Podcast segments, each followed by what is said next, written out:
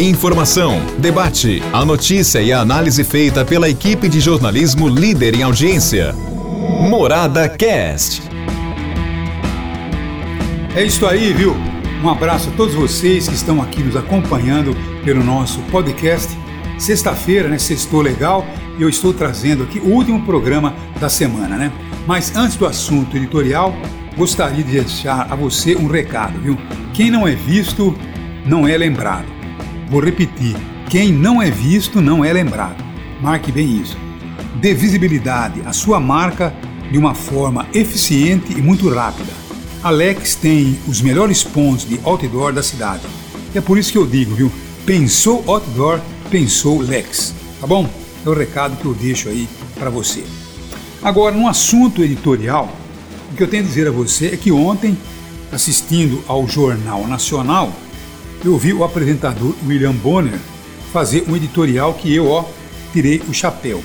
Porque ele disse que nós estamos esgrinando com loucos e irresponsáveis. E é uma grande realidade. Porque através do WhatsApp, através do Facebook, estamos vendo manifestações de pessoas enlouquecidas, de pessoas completamente, como eu digo sempre, bestiais, de pessoas que são negacionistas, de pessoas que infelizmente não acreditam que a pandemia está aí, que ela nunca foi embora e que está realmente se agravando. Então, a gente tem que tirar o chapéu e dizer que realmente estamos, estamos esgrinando contra os loucos. Mas, como jornalista, nós não podemos, logicamente, recuar. Nós temos que seguir em frente e brigar, estando sempre ao lado da ciência. Porque quem está contra a ciência são os bestiais. São aqueles que certamente não estão levando em conta que nós estamos vivendo uma pandemia com milhares e milhares de pessoas morrendo todos os dias pelo Brasil e pelo mundo. Anteontem, nos Estados Unidos, tivemos 4 mil pessoas morrendo. Ontem tivemos 3.800. Aqui no Brasil, ontem tivemos 1.160 pessoas que perderam a vida. Quer dizer, a pandemia está recrudescendo, mas infelizmente nós temos dois grandes culpados nessa situação. Primeiro, o povo, porque é, não podemos aceitar que tenhamos um povo tão imbecil que continua, viu, se aglomerando, insistindo em não usar as máscaras, não mantendo distanciamento e muitas vezes não fazendo sequer a higienização como tem que ser feito. E depois, então, aí sim vem o governo, o governo federal, que é o principal culpado por a situação que nós estamos vivendo. E essa culpa, claro, recai em cima do presidente da República, o senhor Jair Messias Bolsonaro, porque ele sempre foi um negacionista.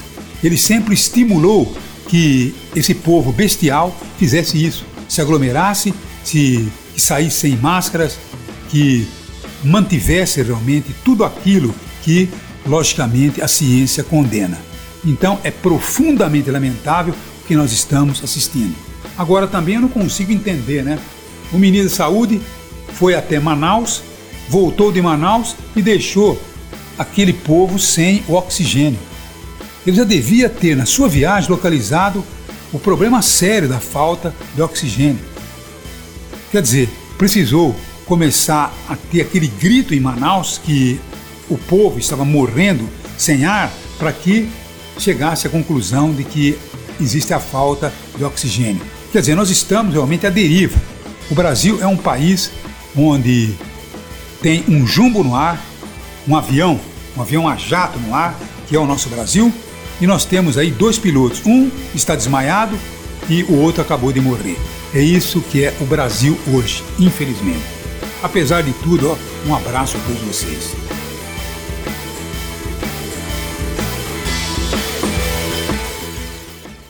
Morada Cast. Morada.